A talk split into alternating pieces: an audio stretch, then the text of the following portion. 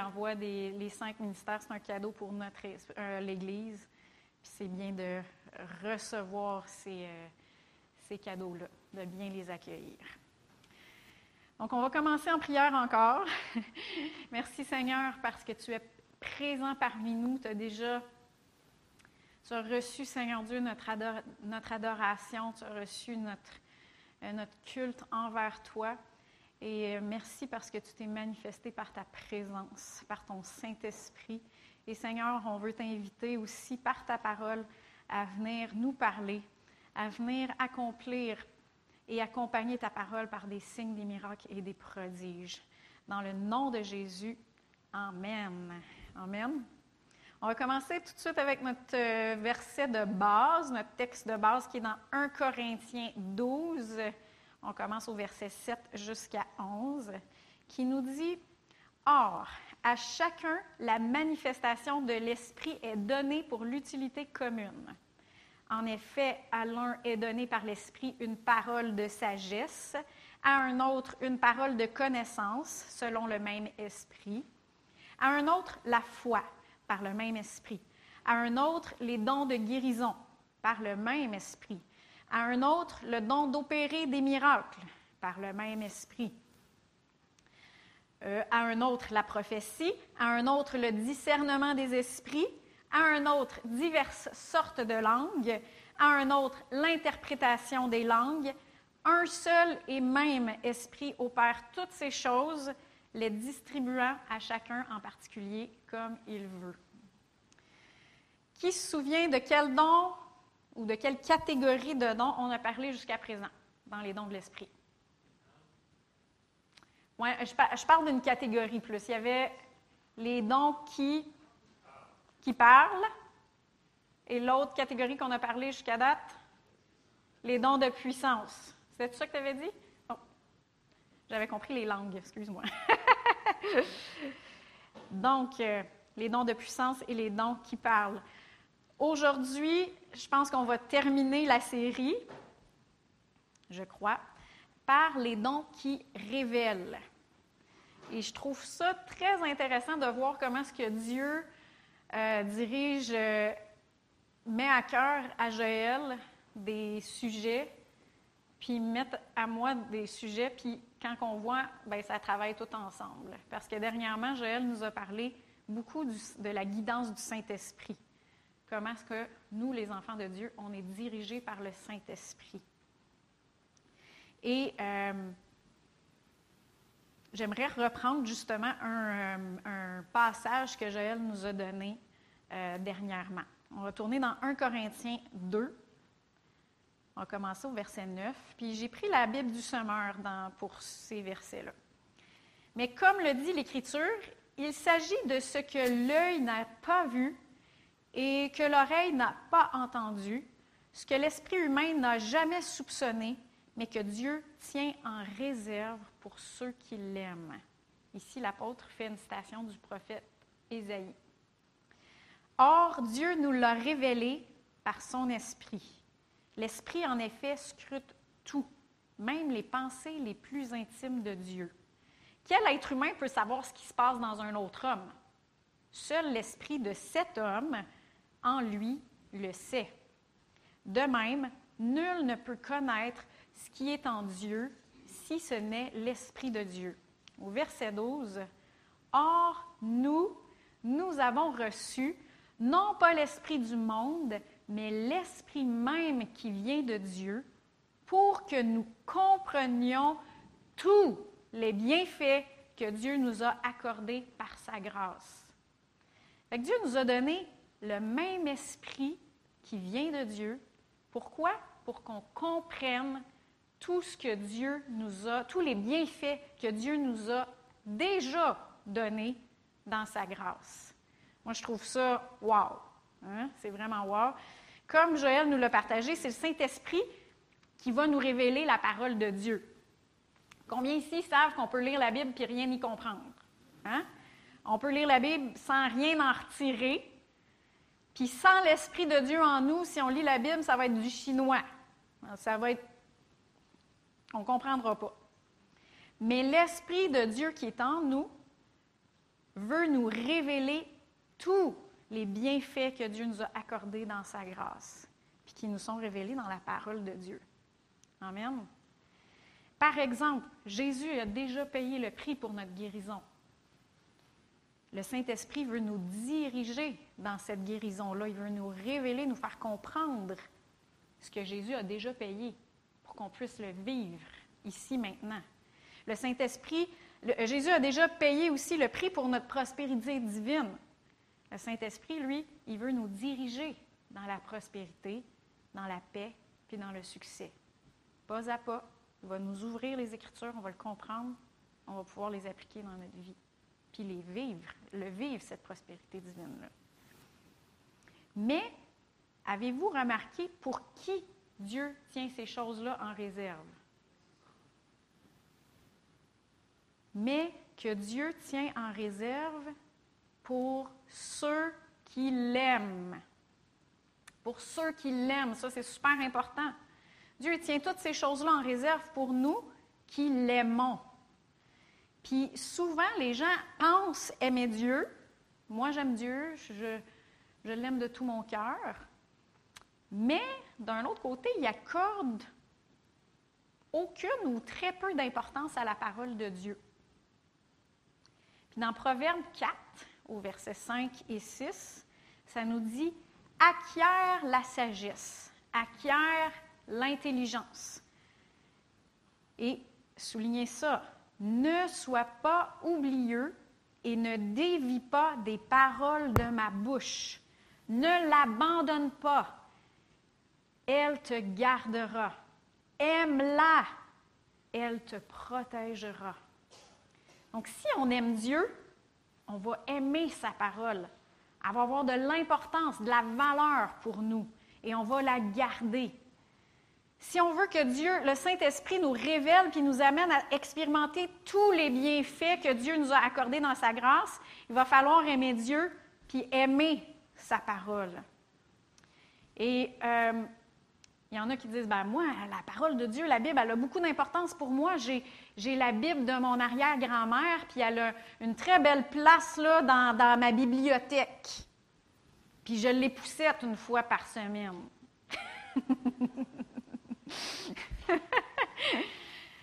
et je vais dire quelque chose de très, très, très radical et extrême. Je crois que les chrétiens devraient lire leur Bible régulièrement. Ouh, c'est extrême.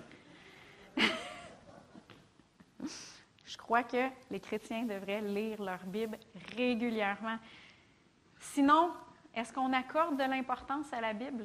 Est-ce qu'on accorde vraiment de l'importance, de la valeur à la parole de Dieu? Est-ce qu'on aime vraiment Dieu? Joël nous a parlé de la dîme la semaine dernière. Puis j'aimerais juste vous faire réfléchir. Est-ce que vous avez déjà pensé au concept de la dîme de notre temps?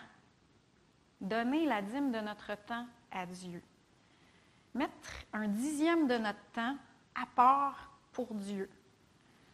Il y a 24 heures dans une journée. Si on enlève le 8 heures qu'on dort, là, parce que là, on ne peut pas vraiment rien faire à, part dormir. Il y en a qui dorment moins que 8 heures, mais si on enlève 8 heures, il nous reste 16 heures.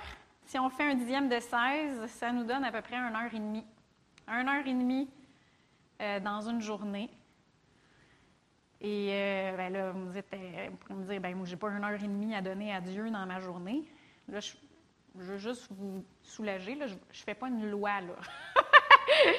je fais vraiment pas une loi ici. Je fais juste faire réfléchir au concept de la dîme de, de, notre temps. Et il n'y a pas si longtemps, moi et Joël, on pouvait être deux, trois jours à juste se croiser.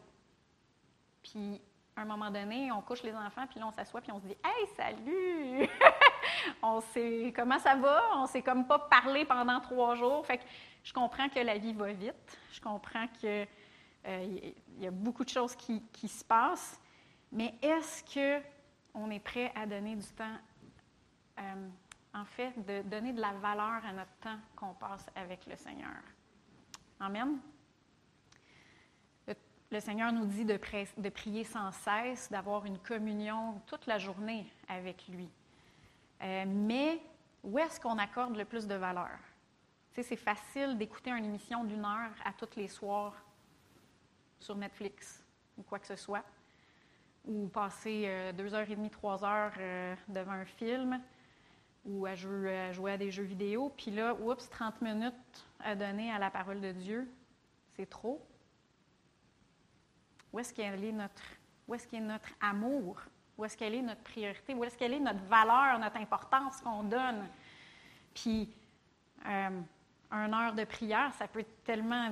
On peut prier n'importe quand dans la journée. Là, ça peut être pas nécessairement une heure tout, tout ensemble. Il y en a que pour certains, ça va être oui. Il y en a d'autres que non. Il y en a d'autres que ça va être dans la voiture. Ils vont se trouver. Le Seigneur nous dirige tout. Hein, comme quand on veut vraiment donner du temps au Seigneur, le Seigneur nous dirige euh, très individuellement. Puis c'est pour ça que je vous dis je, veux juste vous rassurer, je ne fais pas une loi, là, mais je fais juste faire prendre conscience de eh, quand on aime Dieu, quand on aime Dieu, est-ce qu'on va vouloir donner du temps au Seigneur? Puis dans le fond, le Seigneur, il nous aime puis il veut passer du temps avec nous. Là. C'est comme pas une corvée. C'est vraiment c'est pas une corvée. puis moi, je me souviens que j'ai pas commencé avec une heure et demie. J'ai commencé des des beaucoup plus petites périodes que ça, puis ça a pris de l'expansion. Si on aime Dieu, on va lui accorder du temps dans la parole puis dans la prière. Et si on aime Dieu aussi et sa parole, qu'elle a vraiment de la valeur pour nous, on va aussi y croire. On va y croire à cette parole-là. Dans Romains 15, 4, ça nous dit Or, tout ce qui a été écrit d'avance l'a été pour notre instruction, afin que par la patience et la consolation que donnent les Écritures, les, Écritures donnent une consolation. Nous possédions l'espérance. Si on croit vraiment la parole de Dieu, elle va nous consoler puis elle va nous donner de l'espérance. Par exemple, si on vit une situation financière difficile, puis qu'on lit dans la parole, euh, L'Éternel est mon berger, je ne manquerai de rien, si on y croit vraiment, cette parole-là va nous donner de la consolation, puis elle va nous donner de l'espérance. Par contre, si on n'accorde pas de valeur à cette parole-là, on va faire, ben, je sais ce que la Bible a dit. Mais là, tu ne comprends pas qu'est-ce que je suis en train de vivre. Et elle ne nous donnera pas de consolation, cette parole-là. Elle ne nous donnera pas de l'espérance. C'est important. Quand la parole de Dieu elle a de la valeur pour nous, on va y croire. Amen. Puis ça, c'est dans tous les, euh, les, domaines de notre vie, dans tous les domaines de notre vie. Et euh, est-ce qu'on va avoir des émotions? Qu'on va vivre des émotions pareilles? Bien oui, bien oui. Sauf que si on croit à la parole, les émotions ne nous submergeront pas. Ils ne vont pas nous euh, diriger et prendre le contrôle de toute notre vie. C'est vraiment l'espérance puis la consolation des Écritures qui vont, être, qui vont vraiment nous diriger. Et là, le Saint-Esprit va pouvoir nous amener dans tout et nous révéler tous les bienfaits que Dieu nous a déjà accordés dans sa grâce. Amen. Le Saint-Esprit veut nous révéler tous les bienfaits que Dieu nous a accordés dans sa grâce. Pourquoi est-ce que je vous parle de tout ça en rapport avec les dons qui révèlent? Premièrement, parce que j'avais à cœur de vous en parler. Deuxièmement, parce que euh, je vous ai déjà dit que les dons de l'Esprit sont un supplément, c'est comme un plus d'amour de Dieu qui rend manifeste, visible et connu ce qui est disponible dans le fond en tout temps en Christ. Fait que c'est toujours disponible en tout temps euh, la direction du Saint-Esprit par la paix intérieure.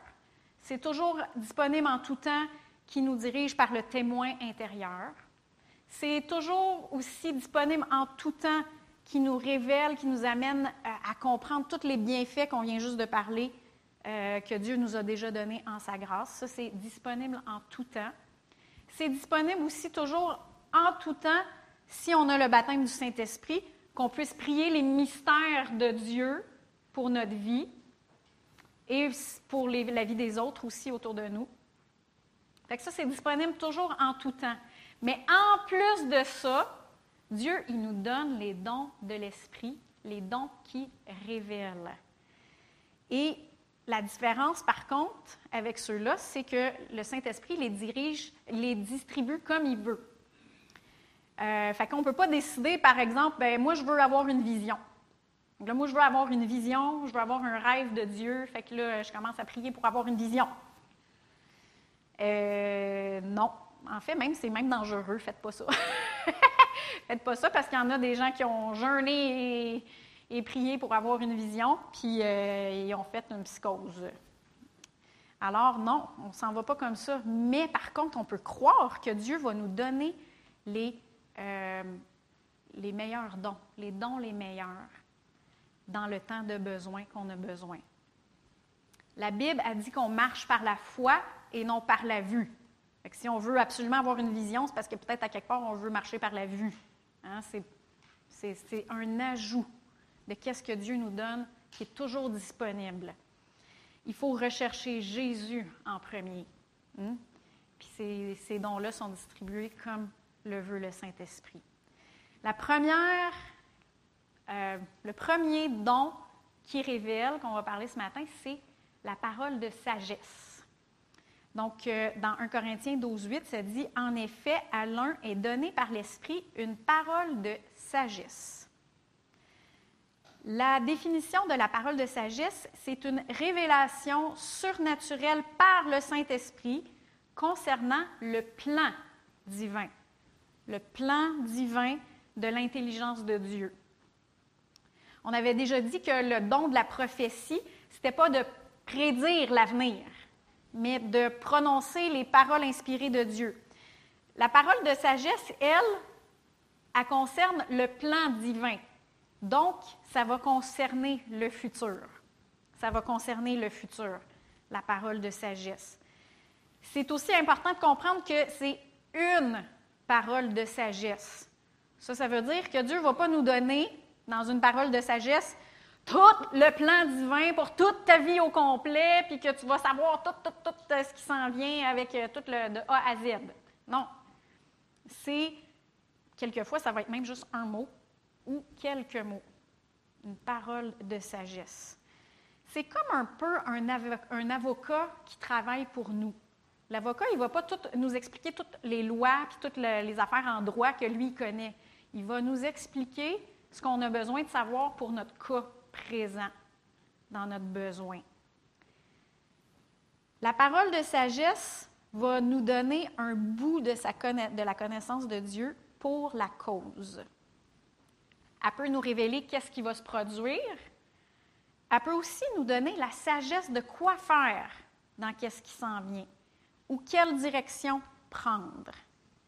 Comme je vous dis, c'est un ajout à euh, ce qu'on a toujours en Christ, on a toujours la paix. La paix c'est vraiment très, très sécuritaire de suivre la paix et de suivre le témoin intérieur.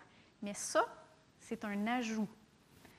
Par exemple, quand Jésus a dit à Pierre, En vérité, je te le dis, cette nuit même, avant que le coq chante, tu me renieras trois fois. Parole de sagesse. Il sait qu'est-ce qui s'en vient. C'est une parole de sagesse pour qu'est-ce qui va se produire. Dans le deuxième voyage missionnaire de Paul et Silas, ils voulaient aller en Asie, mais le Saint-Esprit les empêchait. Après ça, ils ont voulu aller en Bithynie, mais le Saint-Esprit ne leur permit pas. Ça, hein, c'est encore, qu'est-ce qu'on sait? Ils étaient dirigés par la paix ou par le témoin intérieur. Fait que là, ils s'en allaient là. Oh, non, ça ne marche pas à l'intérieur, on ne s'en va pas là. Et dans Actes 16, 9 à 10, pendant la nuit, Paul eut une vision. Un Macédonien debout le suppliait en disant Passe en, Macédoine, viens à notre secours.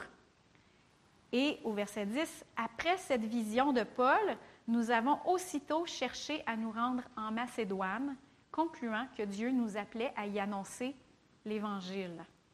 Ça, c'est la parole de sagesse pour quelle direction prendre. Hein? Ce n'est pas juste qu'est-ce qui va se passer, c'est aussi la parole de sagesse pour Quelle action faut prendre? L'accomplissement, par contre, de la parole de sagesse, c'est conditionnel.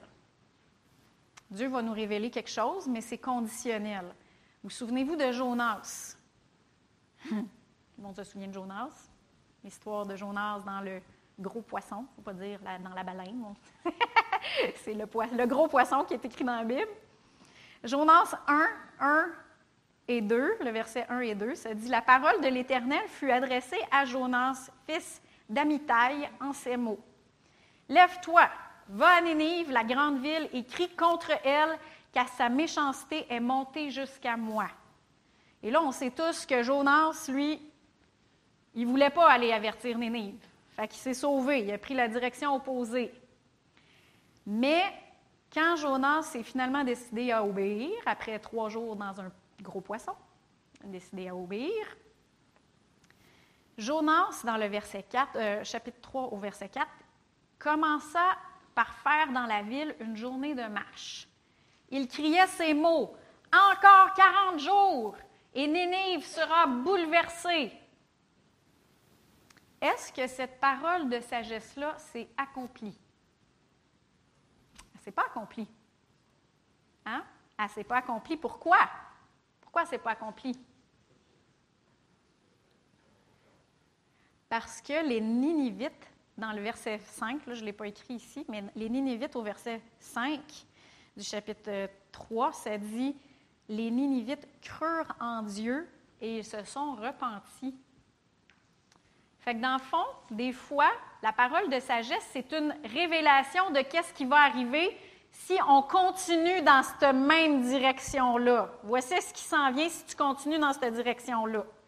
C'est une parole de sagesse, mais c'est conditionnel. Tu continues là, ça va arriver. Si tu continues pas, ça n'arrivera pas. Une parole de sagesse de qu'est-ce qui va arriver. C'est comme Pierre. Jésus l'a averti. Euh, cette nuit, avant que le coq chante, tu vas me renier trois fois.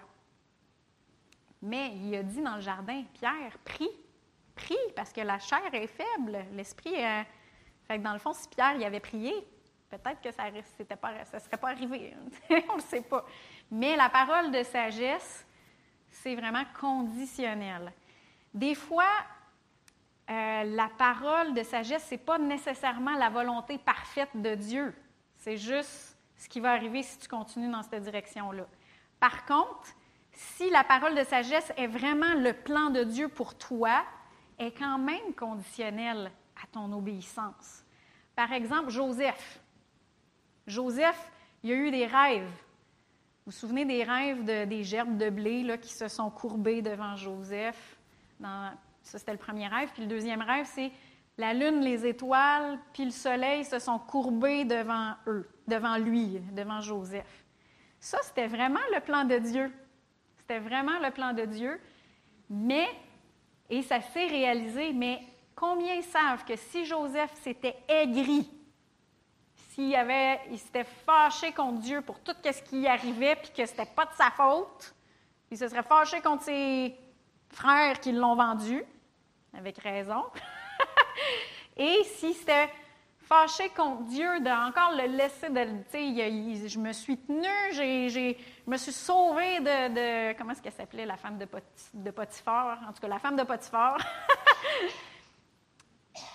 s'est sauvée, puis là, ben, elle a menti, puis s'est ramassée encore en prison, puis c'était même pas de sa faute, lui, il avait fait ce qui était bien. Si c'était aigri contre Dieu, la parole de sagesse, la parole, la volonté parfaite de Dieu, ce serait pas accompli. Donc, les paroles de sagesse sont conditionnelles, c'est ça mon point. Et euh, comme dans l'exemple de Joseph, la parole de sagesse n'est pas toujours en parole. Tu sais, des fois, j'ai dit ça peut être un mot, quelques mots, mais des fois, ça peut être en rêve, comme Joseph. Ça peut être en vision. Ça peut être des fois un fardeau. Il y en a-tu des fois qui ont déjà eu un fardeau d'intercession? Moi, ça m'est déjà arrivé, un fardeau d'intercession. Qu'est-ce que ça veut dire, cette parole de sagesse-là? Ça veut dire prie. C'est une parole. La parole euh, de sagesse peut aussi euh, venir comme dans une vision, comme pour Paul et le Macédonien. Moi, euh, je me souviens d'une parole de sagesse que j'ai déjà eue. Je m'en allais chez l'esthéticienne, puis dans mon cœur, j'ai eu la parole de sagesse que j'étais pour témoigner à mon esthéticienne ce jour-là, cette fois-là. C'était pas un genre, je te mets à cœur de parler à ton esthéticienne aujourd'hui. C'était pas, c'était, pas ça. C'était vraiment très, aujourd'hui, tu vas parler à ton esthéticienne. C'était vraiment comme une révélation de qu'est-ce qui s'en vient. Et comme de fait, ce jour-là, j'ai parlé à mon esthéticienne, les portes se sont ouvertes tout seul, je n'avais comme rien à, faire presque, tout, c'est comme tout. Écoute, viens à savoir, cette esthéticienne-là, sa mère est chrétienne, elle va une église ici euh, à Grenby. Et elle dit Ouais, mais toi, tu crois parce que tu as vécu des expériences. Mais là, je lui ai dit Mais tu sais, le Saint-Esprit m'avait dit que j'étais pour te parler aujourd'hui. Fait que là, elle est en train de vivre une expérience, elle aussi, que, que Dieu est en train d'aller la, chercher. Et j'ai dit des choses comme ça. Je, ne crois pas encore, en tout à ma connaissance, euh, qu'elle a donné sa vie à Jésus, mais je sais très, très bien que euh, c'était Dieu qui m'avait mis sur sa route ce jour-là. Donc, parole de sagesse. Autre, parole de connaissance. Dans 1 Corinthiens 12, 8, à un autre une parole de connaissance selon le même esprit. La parole de connaissance, la définition, c'est un don surnaturel par le Saint-Esprit qui révèle les faits divins de l'intelligence de Dieu. Tantôt, on a dit que la parole de sagesse, ça révèle le plan divin de l'intelligence de Dieu. Là, la parole de connaissance, ça révèle les faits divins de l'intelligence de Dieu. Les faits, eux autres, concernent le passé et le présent. Avec la parole euh, euh, de, de, connaissance, ça ne va pas être une révélation de qu'est-ce qui va se produire, mais quelque chose que la personne est en train de vivre présentement, mais que tu ne peux pas le savoir naturellement. Tu ne le sais pas par toi-même, qu'est-ce qui se passe. On voit un exemple de la parole de connaissance dans la vie de Jésus dans Jean 1, euh, au verset 47 et 48. Euh, si on commence au verset 47, ça dit Philippe lui dit Viens et vois. Philippe, il parle à Nathanaël. Il dit à Nathanaël Viens et vois pour toi-même. Et là, Jésus, il, voit venir à lui Nathanaël et dit de lui Voici vraiment un Israélite dans lequel il n'y a pas de fraude. Hein? Jésus n'a jamais rencontré Nathanaël de toute sa vie. Mais il sait que c'est quelqu'un qui n'a pas de fraude en dedans de lui. Nathanaël lui dit D'où me connais-tu? Jésus lui répondit Avant que Philippe t'ait appelé, quand tu étais sous le figuier, je t'avais vu. Alors, c'est une parole de connaissance. Et probablement que Nathanaël était en train de parler au Seigneur en dessous du figuier, puis il y a quelque chose de très spécifique qui s'est passé là, et Jésus, par la parole de connaissance, il savait qu'est-ce qui s'était passé là. C'était significatif pour lui. Fait qu'aussitôt qu'il a dit ça, Nathanaël, il a dit Wow, je crois, tu es vraiment euh, celui que Dieu a envoyé. Je pense que Jésus lui dit, euh, si on lit tout le, chapitre, tu crois juste pour ça? Parce que je t'ai dit que je t'avais vu sous le figuier, tu vas voir des affaires bien plus grandes que ça. fait que vraiment, ça, c'était une parole de connaissance. Quand Jésus a dit à la femme samaritaine, euh, dans Jean 4, euh, versets 17 et 18, Tu as bien fait de dire, Je n'ai pas de mari, car tu en as eu cinq maris, et celui que tu as maintenant n'est pas ton mari. Et en cela, tu as dit vrai. Ça ne concerne pas les événements futurs, c'est sa vie présentement. Il ne connaît pas, ce madame-là. C'est une parole de connaissance. Il a su ça par une parole de connaissance. Ça capte l'attention quand même. Hein? Comment la, parole de connaissance peut aussi exposer le péché? Comment est-ce que Pierre a pu savoir qu'Ananias et Saphira lui mentaient en gardant une partie de, l'offrande qu'il y avait de, la vente de leur, euh, de leur terrain? C'est par la parole de connaissance que, que Pierre a su ça. Il ne pouvait pas le savoir.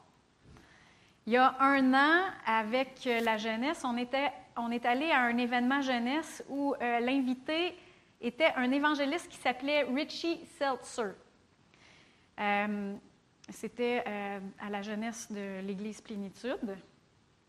Et euh, Richie Seltzer raconte une fois où ce que lui et son ami, ils sortaient d'un restaurant du type McDo, si je me souviens bien. ça fait quand même longtemps que j'ai entendu l'histoire, mais et il arrive dans le stationnement, puis il y avait un pick-up, puis il y avait un couple qui se disputait férocement, qu'on pourrait dire, ou en tout cas, il y avait des flémèches, c'était vraiment une grosse dispute. Il était dans, le pick-up. Et Richie, il dit Écoute, moi, j'aime pas ça me mêler euh, des chicanes des autres. fait que, mais le Saint-Esprit lui dit Va cogner à la porte, à la fenêtre du gars. Fait que là, il, arrête, il obéit. Il va cogner à la fenêtre du conducteur, parce qu'ils étaient tous les deux dans, la voiture. Et le gars, il se revire, puis là, Richie commence à paniquer intérieurement. le gars, il est tatoué, il a l'air méchant, et il est pas mal plus gros que lui. Alors, euh, là, il dit, je commence à prier en langue intérieurement, comme en panique. Qu'est-ce que je fais? Et là, le Saint-Esprit lui dit, dis-lui qu'il est important dans la vie de sa fille.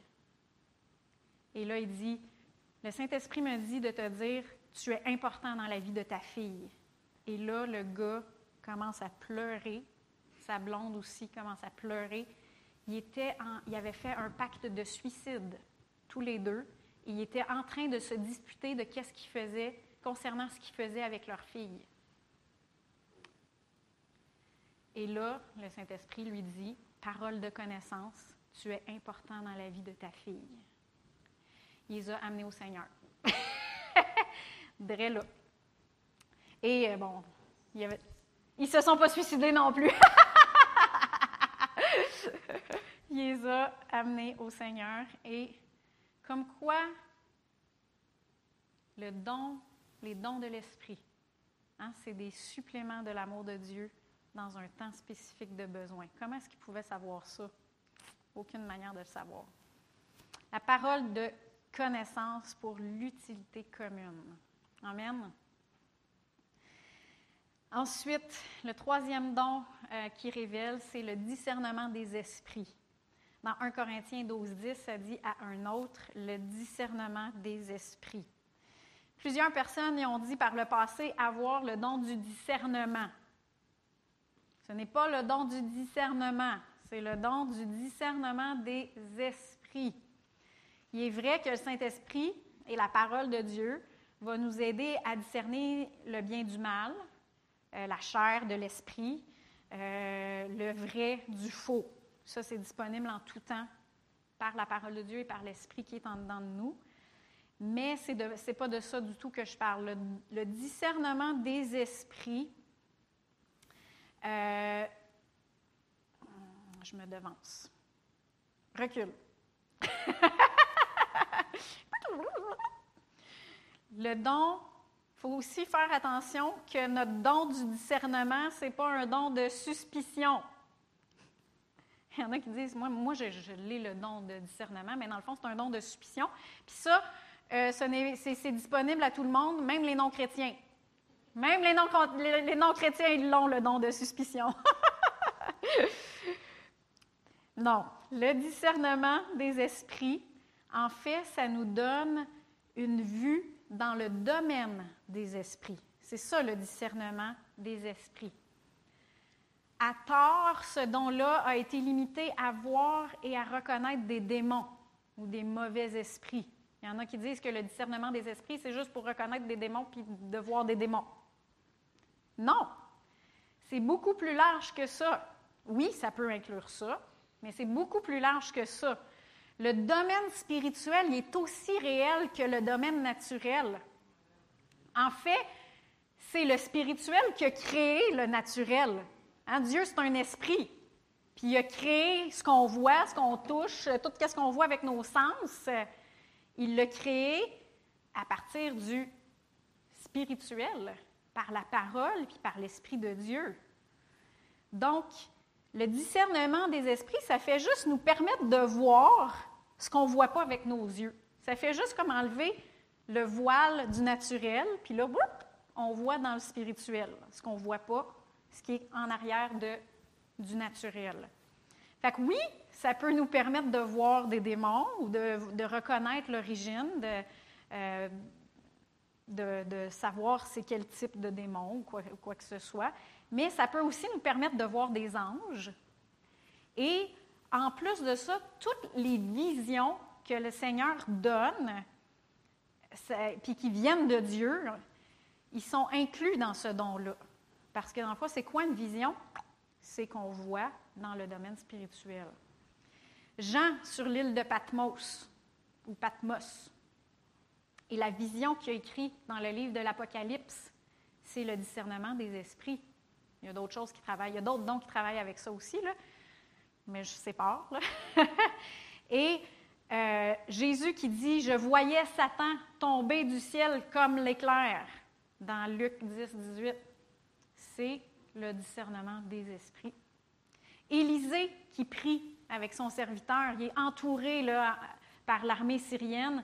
Puis là, le serviteur, il a peur. Puis Élisée, il prie Ouvre ses yeux, je t'en prie, pour qu'il voie. Et l'Éternel ouvrit les yeux du serviteur, du jeune serviteur, qui vit ceci la montagne pleine de chevaux et de chars de feu autour d'Élysée. Alors ça, il a juste ouvert ses yeux, il fait juste voir dans le domaine des esprits, dans le domaine spirituel. Ça, c'est le discernement des esprits. Puis ce don-là, il n'y a pas besoin d'aucune aide de notre intelligence. Parce qu'il y en a qui disent Ah, ben, par son comportement, je discerne qu'il y a telle, telle, telle affaire en arrière. Puis c'est vrai que euh, tu sais, quand on étudie la psychologie puis tout ça, on peut, on peut comprendre mieux certains comportements humains. Et euh, je, ne dénigre pas ça, mais dans ce don-là, ça n'a aucun besoin de notre, euh, de notre intelligence. C'est vraiment tout simplement Dieu qui rouvre nos yeux au monde spirituel. Ce don-là peut nous faire connaître la base d'une maladie. combien savent ici que la maladie n'est pas toujours causée directement par un démon? Hein? La maladie est rentrée à cause du péché. le péché d'Adam, avant le, péché d'Adam et Ève, il n'y avait pas de maladie dans, dans le jardin d'Éden. Et la maladie est entrée là à partir du péché. Mais il y a des fois qu'il y a quelques maladies qui peuvent vraiment être causées spécifiquement par un démon. Par exemple, la femme qui était rendue infirme dans Luc 13, 11. La femme, or, il y avait là une femme rendue infirme par un esprit depuis 18 ans. Elle était courbée et ne pouvait absolument pas se redresser. Peut-être le diagnostic médical, c'était peut-être une scoliose ou quelque chose qu'on ne sait pas, mais à la base, de cette maladie-là, spécifiquement, c'était un esprit, causé par un esprit. Dans ce cas-ci, on ne sait pas si c'est par le discernement des esprits que euh, Jésus a su ça ou c'est juste par une parole de connaissance. Ça aurait pu être parce que je ne pense pas qu'il l'a vu. On ne sait pas, ça ne le dit pas en tout cas dans la Bible si Jésus l'a vu, mais en tout cas, il l'a su que c'était un démon qui causait cette maladie-là. Et ça permet d'adresser la situation plus spécifiquement. C'est arrivé quelquefois dans le ministère de Kenneth E. Hagan. Il imposait les mains aux malades, comme on fait par la foi. On impose les mains aux malades et les malades seront guéris. Et des fois, il arrivait dans la ligne de prière, et là, oups, discernement des esprits, puis il voyait un démon. C'est déjà arrivé, il raconte l'histoire. Il y avait une madame qui avait un cancer du poumon, et il a vu vraiment un démon accroché à son, à son poumon, dans l'esprit. Et quand il voyait ça, qu'est-ce qu'il faisait? Est-ce qu'il piquait une petite jasette avec le démon?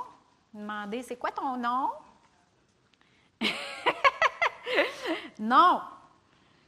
Il chassait au nom de Jésus. Hein? Quand tu vois un démon, tu chasses au nom de Jésus. Et c'est ce qui est arrivé dans cette histoire-là spécifique. Il a pris autorité sur le démon au nom de Jésus et la madame, elle a été guérie. Donc, euh, la seule place dans tout le Nouveau Testament où il y a un démon qui se fait demander son nom. C'est dans le cas du démoniaque qui était possédé par plein de démons, là, légion, là, puis qu'il a chassé, puis il a, été dans un, troupeau de cochons, puis le troupeau de cochons s'est suicidé parce qu'il aimait mieux euh, mourir que d'être possédé. Ou en tout cas, je dis pas. c'était peut-être pas ça l'interprétation, mais en tout cas. Ou c'est les démons qui les ont dirigés dans la falaise. c'est peut-être plus ça. Désolée.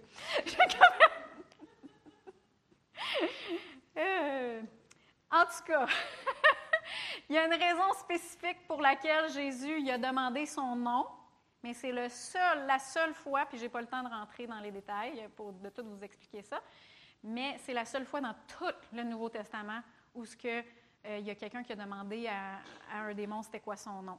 Tout le restant du temps, c'est sort au nom de Jésus. Il y a même dans Marc 1, 34, puis il y a une autre référence qui spécifie que Jésus ne laissait pas les démons parler. Il ne laissait pas les démons parler parce qu'il le connaissait. Il ne voulait même pas que les démons témoignent de lui. je ne veux pas que ça vienne de ta source. Il voulait, c'était non, tais-toi, puis sors au nom de Jésus. Fait que non, quand on voit dans le domaine des esprits un démon, qu'est-ce qu'on fait? On ne pique pas une jasette avec, on ne demande pas c'est quoi son nom, c'est quoi ton degré d'autorité, etc. Non, c'est va-t'en au nom de Jésus. C'est tout. Amen. Amen. Conclusion. Je vous ai toutes parlé de tous ces dons-là. Ça fait, c'est la cinquième aujourd'hui, la, cinquième partie de cette série-là. Et je vous ai parlé des dons de l'Esprit parce que je crois que Dieu, premièrement, il a toujours voulu que ces dons-là soient en manifestation dans son Église et à travers son Église mais encore plus dans les derniers jours, encore plus dans les derniers temps. On est, on vit dans le dernier des derniers temps. Amen. On ne peut pas dire quand, mais on sait qu'on le voit, qu'on est à la fin des temps. Puis, euh, il faut en parler. Euh, Dieu a toujours voulu qu'il soit en manifestation, non seulement dans, les cinq ministères, pas, juste par les apôtres, les, évangélistes, euh, les pasteurs, euh, les, enseignants, puis c'est quoi l'autre? Prophète. Mais il veut que ça soit dans tout le corps de Christ. Amen. Dans Jacques 7, ça dit Prenez donc patience, frères, jusqu'à l'avènement du Seigneur. Voici que le laboureur attend le précieux fruit de la terre, plein de patience à son égard jusqu'à ce qu'il ait reçu les pluies de la première et de l'arrière-saison. Puis je crois que les pluies dont il est question ici, c'est les pluies du Saint-Esprit. Amen. Il y a une grande moisson qui s'en vient. Cette église, elle va être pleine à craquer, comme toutes les autres églises de Grenby. Amen. Les autres églises du Québec. Et il y a une grande moisson qui s'en vient. Et une des, manifestations de ces pluies de l'Esprit, c'est qu'il va y avoir plus de dons en manifestation dans le corps de Christ et par, à travers le corps de Christ à l'extérieur. Amen. Et il faut, c'est important qu'on en parle puis que je le prêche. Que, pourquoi? Parce que la foi vient de ce qu'on entend et ce qu'on entend vient de la parole du Christ. Amen. Fait que oui, on ne peut pas décider quand et comment les dons de l'Esprit vont se manifester. Mais on peut, euh, d'une certaine façon, mettre la table. Mettre la table pour que ça se produise dans nos vies. Et euh, on peut s'y rendre disponible. Comment est-ce qu'on s'y rend disponible? Premièrement, en désirant ardemment les dons spirituels. À la jeunesse, le deux, deux, trois vendredis, j'ai parlé de soif, de soif des suceurs de vie avec les, les, les sangsues. Mais si on n'a pas soif, ça dit heureux ceux qui ont faim et soif de la justice, car ils seront rassasiés. Si on n'a pas soif, on ne sera pas rassasié. Amen. Deuxièmement, en s'en attendant par la foi. Oui, je m'en attends que ça va se produire dans ma vie à moi. Pourquoi? Pour le bien commun. pas pour me glorifier moi, pour glorifier Jésus. Amen. Si on s'en attend pas, ben ça ne nous dérangera pas. On ne sera pas dérangé par les dons spirituels. Troisièmement, en marchant dans l'amour. Si on aime les gens, si on aime les gens, Dieu va pouvoir couler au travers de nous plus, plus facilement. On va être plus disponible pour savoir, hey, je veux, il y a besoin, il y a besoin. Puis le oups, comme Richie Seltzer, Dizzy, qui est important pour, pour sa fille. Parce qu'on va marcher dans l'amour. Amen. Et quatrièmement, en coopérant et en obéissant à la direction du Saint-Esprit. S'il euh, n'y avait pas obéi, Richie Seltzer va cogner dans la porte euh, du couple qui, est qui, sont en train de s'engueuler dans, le cockpit de, leur pick-up. S'il n'avait pas, pas fait le move, il n'avait pas obéi, il n'y a rien de tout ce qui se serait suivi, qui se serait passé. Hein? Je vous invite à, à vous lever.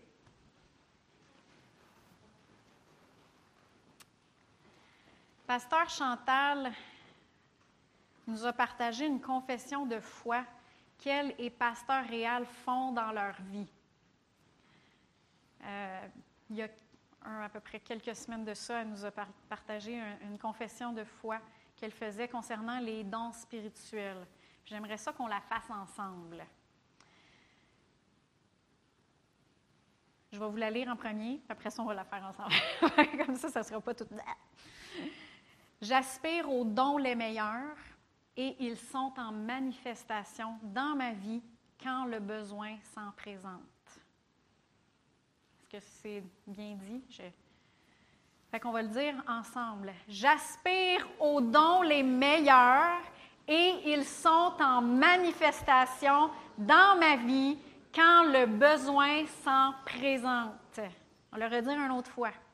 J'aspire aux dons les meilleurs et ils sont en manifestation dans ma vie quand le besoin s'en présente.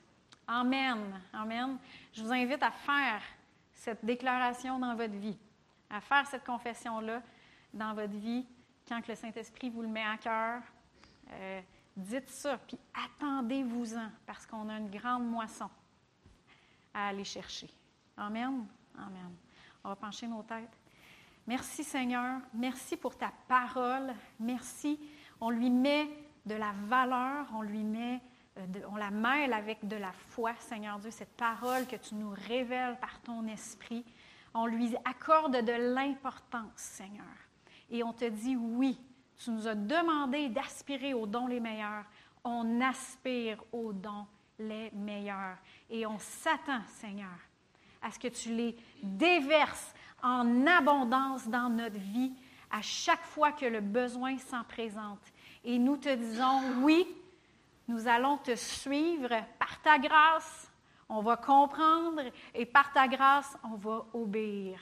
Dans le nom de Jésus, on te remercie et on le déclare dans notre vie. Amen. Amen. Bon dimanche.